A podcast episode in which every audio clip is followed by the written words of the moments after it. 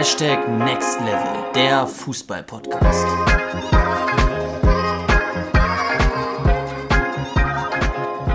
Was geht ab, Next Level Community und herzlich willkommen zu einer neuen Podcast-Folge hier bei unserem Podcast Hashtag Next Level, der Fußball-Podcast von den Jungs von Juka Football. Mein Name ist Justin, links neben mir sitzt Luca, von dem ihr heute vermutlich etwas mehr hören werdet. Hallo Luca. Ja, herzliches Willkommen auch von meiner Seite.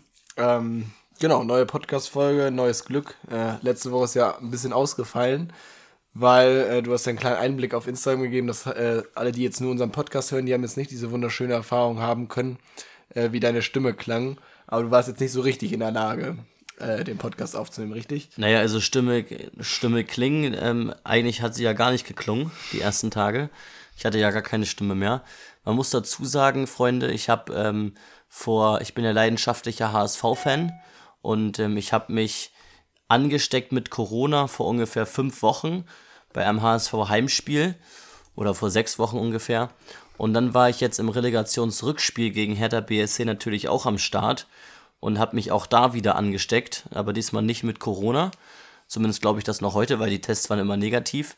Aber es war mir relativ klar, weil ähm, ja es total eng war und von dem her hat es nicht so ein gutes Omen, so in letzter Zeit ins Stadion zu gehen. Zumal die letzten Ergebnisse ja sehr, sehr traurig für einen HSV-Fan waren. Mit dem Nichtaufstieg. Und das hat dafür gesorgt, dass ich Erkältungssymptome bekam. Und dann ging das aber eigentlich relativ wieder. Ähm, letzte Woche habe ich dann eine sportpraktische Prüfung gehalten im Rahmen meiner Ausbildung zum Sportfachmann, die ich wiederum im Rahmen meiner, meines Studiums mache. Und danach musste ich ganz viel husten und meine Stimme war komplett weg und das zog sich dann über mehrere Tage. Und das ist jetzt auch schon wieder mehr als eine Woche her. Oder eine Woche knapp. Und meine Stimme ist immer noch nicht ganz da. Also irgendwie hat es mich etwas mehr ähm, ja, erwischt. Und du hast kurz angesprochen, den Einblick habe ich auf Instagram gegeben. Äh, wir haben auch einige, ähm, ja, einige Reaktionen darauf bekommen, weil meine Stimme dann doch etwas anders klang. Ich werde heute jetzt auch nicht so viel reden, denn ähm, aufgrund dessen, dass unsere Podcast-Folge letzte Woche ausgefallen ist, holen wir sie einfach heute nach und es soll heute so ein bisschen um das Thema Fußballmanagement gehen. Ich glaube, das ist ein total interessanter Einblick auch mal, so ein bisschen aus der Management-Sicht auf die ganze Fußballschiene zu schauen. Du kannst uns ja gerne mal Feedback geben nach der Podcast-Folge. Und ja, was könnte sich da besser eignen, als über Luca und sein Studium zu sprechen? Denn Luca, du studierst ja Sportmanagement mit dem Branchenfokus Fußball. Das ist richtig. Ähm, ich studiere an der Fachhochschule für angewandtes Management. Äh, den Studiengang, den du gerade gesagt hast, ich brauche jetzt nicht nochmal wiederholen, der Name ist schon immer so lang.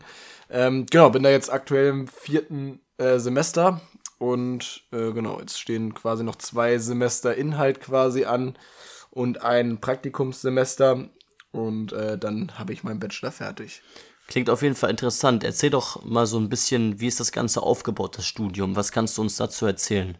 Genau, also das Studium ist äh, so aufgebaut, ich studiere das ja quasi in einem semi-virtuellen Konzept. Das hat für mich natürlich auch den Vorteil, dass wir zum Beispiel diese ganze Geschichte hier wie Juka Football machen können überhaupt. Ähm, das sieht so aus, dass ich ungefähr pro Monat meistens so zwei, drei Termine habe, die ich wirklich in Präsenz vor Ort bin und der Rest ist quasi Online-Vorlesung, ergänzt durch eine Lernplattform, äh, auf der Inhalte hochgeladen werden. Muss jetzt schon mal einschränken, diese Lernplattform ist äh, teilweise etwas eingeschränkt an meiner Uni, zum Beispiel auch jetzt gerade. Dadurch habe ich diesen Monat etwas mehr Uni, was noch nachgeholt wird. Aber genau, das ist so ein bisschen äh, ja, der Modus, sag ich mal, in dem gespielt wird. Und ähm, von, den, von, den, von der Fachrichtung sieht es so aus, dass ich ungefähr immer fünf Module habe pro, pro Semester. Das sind ja immer sechs Monate. Und äh, diese Module sind quasi ergänzend Fußballmodule mit auch, äh, ich sag mal, BWL-lastigen äh, Zusätzen. Äh, jetzt mal als Beispiel, es geht dann jetzt zum Beispiel bei dir im Studium vielleicht eher um bestimmte Muskelgruppen oder was auch immer mal in irgendeinem Fach. Und bei mir geht es dann eher zum Beispiel im Bereich Transferwesen darum, wie man dann so einen solchen Vertrag auch aufstellt, wo solche Gelder dann hinfließen und wie man das dann auch richtig abwickeln kann. Das ist, glaube ich, so ein bisschen der Unterschied zwischen Sportwissenschaft und äh, Sportmanagement. Da meins eben ein Sportmanagement-Studium ist, ist da eben ganz, ganz klar so ein bisschen der Fokus drauf gelegt und äh, man lernt eben auch noch so ein bisschen diese BWL-Sachen eben mit Branche, Fokus Fußball dazu ähm, und kann die dann gleich verknüpfen. Wem BWL jetzt gar nichts sagt, äh, das ist die Abkürzung für Betriebswirtschaftslehre. Also im Prinzip viel, was auch ja das Finanzielle angeht, was du ja eben auch angesprochen hattest, in einem Betrieb, wie man da bestmöglich wirtschaften kann, um langfristig ähm, finanziell, ich sag mal, voranzukommen. Ja, genau. Und ergänzen dazu natürlich auch alles, was in dem Bereich Organisation, Planung äh, von solchen ganzen Prozessen geht eben alles quasi, was wirklich auch notwendig ist. Darüber werden wir jetzt ja gleich auch so ein bisschen sprechen im Verlauf dieser Podcast-Folge. Ich sehe einige Fragen noch aufleuchten vor mir. Ähm, genau, alles das, was quasi nachher dazu führt, dass man ein fertiges Produkt Fußball im Fernsehen gucken kann. Das sind eben auch Themen, die sich äh, Fußballmanagement beschäftigt. Genau, du hast jetzt ja schon ein bisschen erzählt, du bist schon ein Weilchen dabei. Ähm, was sind jetzt so drei Dinge, wo du sagen würdest, die hast du durch dein Studium erfahren, die hast du gelernt, die waren dir neu? Genau, ich habe jetzt einmal so drei, drei Sachen jetzt exemplarisch rauszuheben. Ist, glaube ich, ein bisschen schwierig, weil es, wie gesagt, äh, so ein bisschen wirklich so ein Rundumblick ist. Ich habe jetzt trotzdem mal äh, so ein bisschen natürlich überlegt schon mal. Und äh, was, glaube ich, interessant ist, wo man auch vielleicht nicht ganz so den, den Einblick drin hat, ist zum Beispiel so die gesamte Vereinsstruktur. Äh, wenn man zum Beispiel jetzt Fußballvereine einfach nur im Fernsehen verfolgt, dann ist das für dich der Hamburger Sportverein oder Borussia Mönchengladbach, die dort auf dem Bildschirm spielen. Aber was dann tatsächlich auch dazugehört im Verein, und da zähle ich jetzt nicht nur den Stuff zu vom Trainerteam, sag ich mal, hin bis zum Physiotherapeuten oder was auch immer, sondern was da eben auch noch an Leuten eben sonst rumläuft, die auch, ich sag mal, eine Relevanz haben, da gibt das Studium auf jeden Fall viele Einblicke und Einblick ist vielleicht auch noch ein gutes Wort, weil zum Beispiel eben auch ein, wo ich auch relativ ja, sehr, sehr tiefen Einblick hatte, das ist so die zweite Sache, die ich hier aufgeschrieben habe, ist zum Beispiel auch in die Einblicke, zum Beispiel in den Bereich Social Media, in die Arbeit auf Social Media von Vereinen. Ähm, das ist natürlich sehr, sehr interessant. Grundsätzlich, wahrscheinlich jeder von euch folgt irgendwie seinem äh, Lieblingsverein auf Social Media Justin, du wirst wahrscheinlich gesehen haben auf Social Media, HSV hat Glatze verlängert. Und was da aber dann dahinter steckt, ist tatsächlich ja relativ interessant, weil man stellt sich das natürlich so, beziehungsweise man stellt sich das vermutlich eher gar nicht so richtig vor. Und ähm, ich habe da einen Einblick äh, in den Bereich Hertha BSC gehabt zum Thema äh, der Boateng-Verpflichtung damals. Äh, zu dem Zeitpunkt war der Chef von der Social Media Abteilung bei uns an der Hochschule. Genau an den beiden Tagen, als das veröffentlicht wurde. Insofern war das natürlich ein ja, sehr, sehr gutes Praxisbeispiel, das mal so zu gucken, wie da eben auch die Kommunikation ist, wie man auch als Verein zum Beispiel solche Sachen dann eben auch, ja, in erster Linie erstmal vorbereiten muss, dann aber auch eben nachbereiten und erstmal versuchen, das Ganze ein bisschen geheim zu halten, in dem Sinne. Kann man jetzt zum Beispiel auch ganz gut sehen, glaube ich, am Beispiel Lucien Favre, zum Beispiel auch bei Gladbach, wo es ein riesiges Medieninteresse schon vorher gab. Ähnlich war das bei dieser Boateng-Sache damals Natürlich nur in der Hertha-Bubble, vielleicht hat es den sonstigen Bundesliga-Fan nicht so sehr interessiert. Aber da gibt es natürlich ganz, ganz viele Prozesse, die da ablaufen müssen, die dann begleitet werden müssen. Auf der einen Seite natürlich von irgendeinem Team, was dann irgendwelche Aufnahmen schon schießen muss. Das muss alles organisiert sein von der Ankunft vom Spieler her, wie das Ganze abgeschirmt wird, wie das Ganze dann auch gemacht wird, zu welchen Zeitpunkten man rausgeht. Ist zum Beispiel auch eine relativ interessante Sache. Habe ich jetzt zum Beispiel auch gerade mehr so ein bisschen was zu überlegt. Ähm, Gladbach hat ja zum Beispiel untypischerweise jetzt übers Wochenende den Trainer vor, vorgestellt. Das ist zum Beispiel auch eine Sache, ähm, jetzt aus, aus der Sicht vom Fußballmanagement würde man das eigentlich nicht machen. Weil man grundsätzlich natürlich immer versucht, medientechnisch die maximale Aufmerksamkeit daraus zu ziehen. Und deshalb äh, streut man zum Beispiel solche Informationen auch nie nachmittags. Das heißt, solche Verkündungen wie zum Beispiel vom Trainer, das macht man häufig irgendwie so 11, 12, 13 Uhr, weil das einfach die perfekte Zeit ist, wo alle ja, Redaktionen noch offen haben, wo alles noch gedruckt werden kann für den nächsten Tag und wo auch eben alle Online-Medien am Start sind. Ähm, das ist sehr, sehr interessant und auch wie man, wenn man da mal so einen Einblick bekommt, zu welchen Zeitpunkten dann man eben mehr Informationen gibt, das ist dann eben, das, also man denkt immer, da wäre jetzt einfach gar nicht so viel Konzept hinter, aber es ist tatsächlich sehr, sehr viel Konzept dahinter, dass man zum Beispiel morgens dann gleich drei Tweets irgendwie von seinem Lieblingsverein hat, einfach weil das halt Sinn ergibt, morgens auf der Autobahn irgendwie, na, auf der Autobahn ja, hoffentlich nicht, aber in der Bahn, das wollte ich eigentlich sagen, schon mal checken, was so los ist. Da zielen Vereine natürlich ganz, ganz doll drauf ab und das ist natürlich äh, sehr, sehr interessant, wenn man in solche Bereiche dann auch Einblicke bekommen kann. Und die letzte Sache, die ich mir hier rausgesucht habe, Äh, was auch ein großer Punkt ist, auch jetzt gerade durch Corona, ist natürlich die äh, Sportvermarktung. Da kann man sich, glaube ich, auch immer gar nicht so viel drunter vorstellen, außer vielleicht, okay, irgendeine Firma zahlt Geld, um zum Beispiel bei Sky vor dem Spiel zu laufen oder irgendeine Firma zahlt Geld, um ja irgendwelche Bandenwerbung im HSV-Stadion zu machen. Das sind natürlich auch Punkte, die ja viel komplexer zusammenhängen. Und es ist ja zum Beispiel auch so, Sportvermarktung, wenn das, wem das jetzt noch nicht so viel sagt, das ist halt der Aufg das Aufgabengebiet, wo man quasi mit Businesspartnern Verträge abschließt, meistens gegen Geld am Ende des Tages für den Verein und dafür aber auch eine Gegenleistung bietet. Und äh, zum Beispiel war eine Gegenleistung, die jetzt auch während Corona natürlich sehr, sehr viel diskutiert wurde. Ähm, meistens ist es so, dass Sportvermarktungsfirmen Plätze im Stadion vermarkten. Ihr kennt das sicherlich ähm, über so Logenbereiche oder was auch immer. Ähm, gibt es dann Hospitality-Plätze quasi für die Firma. Und äh, während Corona ist das natürlich komplett ausgefallen. Und dann haben sie natürlich gedacht, weiß ich nicht, ich nehme jetzt mal irgendein Beispiel, Firma XY hat 2 Millionen Euro bezahlt und ist äh, dafür Premium-Sponsor vom HSV und hat dafür aber auch gesagt, okay, und als Dankeschön könnt ihr jeden, jeden Spieltag 100 Mitarbeiter von euch in eine Loge bei uns setzen. So, während Corona keine Fans da gewesen, ist natürlich ein riesiges Problem und ein riesiges Konstrukt, was dann dahinter arbeiten muss, um eben dafür Lösungen zu finden, um auch Lösungen anbieten zu können. Das ist auch sehr, sehr interessant, das äh, Thema und auch eben sehr, sehr vielfältig. Ich habe jetzt hier jetzt gerade ja mal zwei ja, relativ konkrete Beispiele rausgenommen, weil man sonst eben auch ja, sehr, sehr viele Sachen finden kann, die auch sehr, sehr unterschiedlich sind. Mhm. Das klingt auf jeden Fall auch ähm, so ein bisschen so, dass dich das auch teilweise überrascht hat.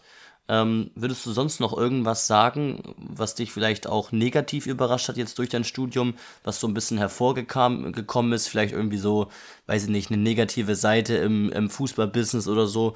Oder ähm, fällt dir da nichts mehr ein? Ja, doch, also ich, ich muss auch sagen, zum Beispiel diese Hospitality-Sache im Bereich Sportvermarktung, das hat auch auf jeden Fall was, was finde ich sehr, sehr negativ mitschwingt. Mhm. Ähm, das war jetzt zum Beispiel auch beim HSV-Relegationsrückspiel äh, gutes Beispiel. Ähm, habe ich gerade einen Bericht auch zu bearbeitet und gelesen, äh, dass zum Beispiel der HSV einfach sehr, sehr viel tatsächlich über dieses Relegationsspiel abgefedert hat und dadurch eben, ich will, weiß jetzt gar nicht ganz genau wie viel, aber 15.000 oder 20.000 Tickets zum Beispiel zurückgeblockt hat für das Spiel, um sie eben zum Beispiel Businesspartnern zur Verfügung zu stellen oder eben auch natürlich Fangruppen, das ist sowieso logisch. Aber ähm, das finde ich zum Beispiel auch ähm, ja immer so eine Sache. Also ich weiß halt nicht, der HSV-Fan, der jedes Spiel dabei war, bei jeder Auswärtsfahrt dabei ist und den HSV immer unterstützt, ist natürlich relativ enttäuscht, wenn dagegen irgendjemand aus irgendeinem zweieinhalb Millionen Unternehmen sich, ich sag mal, aus Spaß und aus ja, Berieselung, sag ich mal, sich da irgendwo in eine Loge setzt und eigentlich gar nicht so viel mit Fußball im Hut hat mhm. und diese Plätze, sag ich mal, blockiert. Ähm, das finde ich tatsächlich etwas schade. Aber ähm, so, so läuft das Business dann am Ende auch natürlich, muss man ganz klar sagen. Und äh, was natürlich auch überraschend ist, für mich jetzt aber nicht so überraschend war, ist einfach, ähm, es kommt im, einem Fußballverein natürlich sehr, sehr stark darauf an. Also heutige Fußballvereine haben natürlich, ich sag mal so, ja, kommt immer natürlich darauf an, was für ein Verein, aber wir haben mit Sicherheit mal über 100 Mitarbeiter, die an irgendwelchen Dingen mitarbeiten. Und wenn man zum Beispiel jetzt mal an einen Transfer denkt, äh, wie viele Leute daran mitarbeiten müssen und wie viele Leute da auch quasi miteinander in einen vernünftigen Austausch gehen müssen, damit es funktioniert. Das ist auf der einen Seite natürlich ein, kann eine sehr, sehr gute Teamaufgabe sein, kann aber auch, äh, ich nenne jetzt mal keine Beispiele, aber ein äh, sehr, sehr, sehr, sehr schlechtes Omen für den Verein manchmal sein, weil man natürlich sagen muss, wenn das nicht funktioniert, dann wird es eben sehr, sehr katastrophal. Vielleicht fällt mir doch ein Beispiel ein, zum Beispiel der, bei Hertha BSC beim Kartenverkauf fürs Relegation-Hinspiel. Das ist eine Katastrophe, wenn sowas passiert. Hm. Muss man natürlich auch mal ganz klar sagen. Ähm, so, wenn man zum Beispiel mal einen Transfer nimmt, da arbeitet dann eben nicht nur ja, der Manager irgendwie auf irgendeinen Spielertransfer, sondern da muss vorher mit der Finanzabteilung gesprochen werden, wie man den Transfer realisiert, wie wird das Ganze bezahlt, zu welchen Abständen. Gleichzeitig muss man aber auch gucken, haben wir auch gerade besprochen, wie man das auf Social Media dann eben präsentiert. Das ist für den Fall natürlich extrem wichtig, dass irgendjemand das auf die Webseite bringt und dass alles zur gleichen Zeit online geht, dass der Trikotshop Bescheid weiß, welche Nummer die ganzen haben. Ich habe irgendwo auch gerade letztens hatten wir so ein Beispiel, irgendwie, ich weiß gar nicht, ich glaube, Dortmund hat den Spieler verpflichtet und haben einfach, ich sag mal, mit dem Spieler nicht festgelegt, äh, welche Trikotnummer der hatte, hatten aber gleichzeitig schon kommuniziert mit der Social Media Abteilung, dass das Trikot ab sofort verfügbar ist. Die haben entsprechend ein Posting rausgehauen, dass das Trikot verfügbar war. haben das rausgedroppt und äh, dann hat der Trikotshop irgendwann mal gefragt, welche Nummer die jetzt eigentlich auf das Trikot raufflocken sollen. Das ist natürlich, äh, ja, auch nicht gerade optimal. Nee, solche Sachen sind natürlich äh, interessant und auch überraschend in dem Sinne. Man hört auf jeden Fall raus, dass sehr, sehr viel Geld in meinem Spiel ist. Und ähm, Geld ist auch sowieso das Stichwort als Fußballmanager, glaube ich. Äh, in einem Fußballverein hantiert man sehr, sehr viel mit Geld. Was würdest du sagen, was sind so die Hauptaufgaben eines Sportmanagers in einem Fußballverein? Ich glaube, die zentrale Aufgabe von einem Sportmanager ist jetzt, sage ich mal, in dem Sinne jetzt gar nicht so konkret zu sagen, weil natürlich als Sportmanager hast du ja viele Möglichkeiten dafür, was du dann am Ende des Tages machen kannst. Darüber kommen wir ja gleich auch noch mal so ein bisschen zu sprechen. Aber grundsätzlich ist deine Hauptaufgabe natürlich, in geeigneten Momenten das Ganze in die Hand zu nehmen, zu planen, zu strukturieren und auch zu entscheiden und dafür am Ende des Tages, ich sag mal, auch gerade zu stehen. Ähm, wenn man jetzt zum Beispiel mal äh, Sportmanager in dem Sinne ist natürlich das Erste, was einem in den Kopf kommt, irgendwie jeweils der Sportmanager aus dem Profi-Club von der Bundesliga, wenn du jetzt da Fan bist oder wer auch immer. Wenn man jetzt zum Beispiel mal beim HSV, bei Bayern oder wem auch immer guckt, äh, dass natürlich die grundsätzliche Entscheidungsgewalt immer bei diesen Personen liegt und diese dann auch am Ende des Tages in der Öffentlichkeit auch das Ganze erklären, einordnen müssen und eben auch dafür eine Stellung beziehen müssen. Und das ist natürlich insofern ein ja ein sehr, sehr schwieriger Job, äh, aber kann natürlich auch sehr, sehr, ja, sehr, sehr reizend sein, weil man natürlich viele Möglichkeiten hat, das auch einfach selbst für sich selbst zu interpretieren. Das ist halt auch sehr, sehr unterschiedlich. Das, was ich jetzt als Beispiel gesagt habe, muss halt auch nicht bei jedem Fußballverein natürlich so sein. Einige Vereine lagern das halt auch aus auf mehrere Personen. Das ist dann immer so ein bisschen die Sache, wie was man dann auch selbst, glaube ich, draus macht. Mhm. Du hast jetzt auf jeden Fall sehr, sehr gut umschrieben, was so die Schwierigkeiten eines Sportmanagers sind, beziehungsweise wie komplex sein Aufgabenfeld ist. Ähm, das klingt für mich jetzt und ich glaube auch für die Zuhörer so, als wäre das ein relativ schwieriger Job, wo auch ähm, der Sportmanager viele verschiedene Fähigkeiten mitbringen muss. Ähm, was würdest du sagen, was sind so die wichtigsten Skills, die wichtigsten Fähigkeiten, die ein guter Sportmanager auf jeden Fall mitbringen sollte? Ja, also ich glaube auf jeden Fall, äh, um das kurz einzuordnen, dass der Job auf jeden also hast du schon recht, das ist auf jeden Fall nicht einfach. Äh, es hat aber natürlich auch sehr, sehr viele positive Seiten. Ich wollte jetzt nicht zu negativ darüber sprechen. Aber was man natürlich mitbringen muss, ist, glaube ich, auf jeden Fall, äh, dass man eben eigene Meinungen und auch Entscheidungen gut begründen kann und auch unter Druck in dem Sinne diese behaupten kann und für sich selbst auch, ich sag mal, im Reinen ist. Das ist, glaube ich, sehr, sehr wichtig. Und konkret sollte man natürlich sehr, sehr organisiert, strukturiert und auch eine gute menschliche Ader haben, um, um solche Sachen irgendwie dann am Ende des Tages einzutüten, wenn man zum Beispiel mit, mit Beratern spricht, wenn man irgendwie mit Trainern und mit Spielern spricht, dass man dort eben auch die richtigen Worte findet und das richtig einordnet, um eben keinen im besten Fall irgendwie großartig zu verärgern. Das sind so, glaube ich, die, die wichtigsten Sachen, dass man eben da ja relativ transparent irgendwie Einblicke gibt auf der einen Seite und dann aber auch sehr, ja, sehr, sehr konzentriert und äh, strukturiert vorgeht, wenn es dann wirklich um die harte Faktenlage geht, dass man da eben dann auch sagt, okay, so und so ist die Situation und äh, so können wir es machen und so können wir es nicht machen. Das ist, glaube ich, sehr, sehr wichtig und ähm, wie gesagt, die Entscheidungsfindung und dann auch natürlich die Teamfähigkeit, weil ganz, ganz klar, ich habe eben gerade gesagt, Entscheidungen zeichnen natürlich so ein bisschen auch den Job eines Sportmanagers aus. Ähm, aber die trifft man natürlich selten alleine, sondern immer mit dem entsprechenden Team, was weiß ich, wenn man zum Beispiel einen neuen Spieler verpflichtet, wird man mit Sicherheit auch einmal äh, Rücksprache mit einem Trainer oder dem Trainerteam halten sollen, ob der Spieler überhaupt interessant ist. Ähm, beispielsweise, das sind alles natürlich Sachen, wo man auch eine Teamfähigkeit braucht. Hm. Also ich höre auf jeden Fall sehr, sehr viel Verantwortungsbewusstsein heraus. Das hörst du richtig raus. Ja, ähm, beobachtest du auch so ein bisschen die Managementseite von den verschiedenen Bundesliga-Clubs und wenn ja, was würdest du sagen, welcher, welcher Fußballmanager in welchem Verein macht es besonders gut? Hast du vielleicht auch einen Lieblingssportmanager? Ja, ich beobachte das natürlich, weil, weil ich es auch interessant finde. Man muss jetzt sagen, vielleicht denkt jetzt der eine oder andere, ich wäre da irgendwie voreingenommen aufgrund äh, Vereinsliebe oder was auch immer. Ich muss sagen, ich äh, war sehr, sehr großer Freund von Max Eberl ähm, zu Gladbacher Zeiten, auch wenn man natürlich sagen muss, dass er jetzt in den letzten zwei Jahren vielleicht auch zwei, drei Entscheidungen getroffen hat, die Gladbach in ihrer Entwicklung etwas zurückgeworfen haben. Mit zum Beispiel Adi Hütter, den man für viel Geld verpflichtet hat, um jetzt die Saison nicht zu schaffen. Trotz allem ist äh, Max Eber für mich äh, der Sportmanager schlechthin gewesen zu dem Zeitpunkt, äh, weil er einfach all das, was ich gerade so ein bisschen, ja, angesprochen habe, äh, finde ich sehr, sehr gut vereint hat. Er war auf der einen Seite sehr, sehr, sehr, sehr menschlich, am Spielfeldrand immer mit dabei, auf Pressekonferenzen sehr, sehr ehrlich und trotzdem aber auch, ja, bestimmend. Und auch die Entscheidung, die er getroffen hat, fand ich äh, in der großen Summe natürlich großartig, wenn du aus einem Verein, der ja zweite Liga gespielt hat, innerhalb von zwei oder drei Jahren einen Champions League Club formen kannst, dann ist das sicher sicherlich auch ein Erfolg des Sportmanagers mit dem Team dahinter. Ähm, und genau, das hängt dann natürlich auch immer so ein bisschen mit der Spielphilosophie oder der Vereinsphilosophie zusammen. Aber Gladbach hat natürlich zu dem damaligen Zeitpunkt auch sehr, sehr viele junge Spieler und Talente verpflichtet, was natürlich auch zum Gladbacher Weg gehört, aber trotz allem hat Max Eber da natürlich viele Transfers mit, an vielen Transfers mitgewirkt, die sehr, sehr gut waren und ähm, mhm. sehr, sehr gut funktioniert haben. Deshalb ist er natürlich so ein bisschen für mich derjenige, den ich, ja, der so ein bisschen wie ein Vorbild für mich ist. Jetzt zur jetzigen Zeit natürlich äh, vereinslos, wird es ja vermutlich auch erstmal die nächsten Jahre bleiben.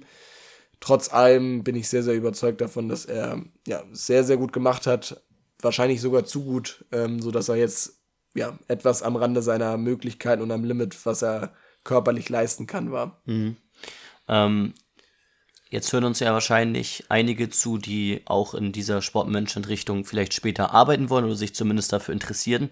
Trotzdem sind die meisten aber ja Spieler. Was würdest du sagen, was kann ich als Spieler, der sich jetzt fußballerisch weiterentwickeln möchte, was kann ich von einem Sportmanager lernen? Vielleicht auch so aus ja, Business-Seite, aus Management-Seite, worauf kann ich achten als Spieler? Ja, ist natürlich eine sehr, sehr interessante Frage. Grundsätzlich wirst du natürlich mit einem Sportmanager vermutlich eher in höheren Clubs in Kontakt äh, kommen als in ja, etwas äh, schwächer spielenden äh, Regionen. Äh, grundsätzlich kannst du dir aber natürlich, du hast es gerade schon angesprochen, so ein bisschen diese Business-Seite, ich glaube, es kann als Spieler auf keinen Fall schaden, das Ganze auch aus dem Blickwinkel des Sportmanagers zu sehen. Wenn du halt da irgendwie mal guckst und überlegst, okay, wann ergibt es denn eigentlich jetzt Sinn, zum Beispiel Verträge zu verlängern? Das ist ja zum Beispiel auch eine Aufgabe des Sportmanagers. Wann gehe ich zum Beispiel in Gespräche mit so einem Spieler? Wie gehe ich da rein? Ähm, dass man das Ganze immer auch so ein bisschen aus Sicht des Vereins und damit auch des Sportmanagers, der sieht es ja aus Sicht des Vereins betrachtet. Das kann, glaube ich, auf gar keinen Fall schaden. Auf der einen Seite auf, im Hinblick auf ähm, auf das Gehalt, auf die Zeitpunkte, wo man solche Gespräche wählt. Gutes Beispiel ist dafür vielleicht auch nochmal die Corona-Krise, wo ja auch viele, viele Fußballer gesagt haben, hey, ich sehe das jetzt mal aus Sicht des Vereins. Äh, die werden mit Sicherheit auf mich zukommen und fragen, ob man irgendwo auf Gehalt verzichten kann. Und ich weiß von vielen Fußballmannschaften, dass die Spieler genau das dann auch am Ende des Tages getan haben. Äh, man muss sich, glaube ich, immer im Klaren sein, dass es auch auf der Ebene, auch wenn es halt ja nur eine vertragliche Ebene ist, immer ein äh, Nehmen und Geben so ein bisschen ist. Ähm, es geht nicht nur, dass die eine Richtung irgendwie immer proaktiv wirkt, sondern ich glaube, es ist auch gut, zum Beispiel als Spieler selbst vielleicht zum Beispiel mal den Austausch irgendwie zu suchen zum Verein und damit auch zum Sportmanager, sollte man irgendwie mit irgendwas unzufrieden sein. Äh, das ist, glaube ich, ganz, ganz wichtig. Vielen Dank, Luca, für deine ehrlichen Antworten. Gerne. Ich glaube, das hat äh, viele von unseren Zuhörern interessiert. Für dich, lieber Zuhörer, bleibt nur noch zu sagen, schau auf jeden Fall auch auf Instagram vorbei, juka-football, schreib uns eine DM über diese Podcast-Folge, ob dich auch solche Randthemen vielleicht mal interessieren, dann machen wir gerne mehr davon. Und ansonsten bleib aktiv auf Insta, denn wir werden am 2. oder 3. Juli einen Sommerplan veröffentlichen, der für dich komplett kostenlos sein wird. Über vier Wochen lang geben wir dir jeden Tag das auf den Weg, was du brauchst, um in Zukunft die beste Saison deines Lebens zu spielen. Deswegen bleib aktiv, das wird komplett kostenlos sein. Und ansonsten, Luca, Schlusswort übergebe ich dir. Vielen Dank. Ähm, ja, also ich kann mich da natürlich nur anschließen. Hoffe, dass es äh, ja ein paar neue Einblicke vielleicht für dich gab und ähm, hoffe natürlich auch, dass ihr eine coole Woche habt. Und dann hören wir uns am Mittwoch wieder. Also, bis dann. Wir haben nichts mehr zu sagen als wir sind raus. Bis zum nächsten Mal. Ciao.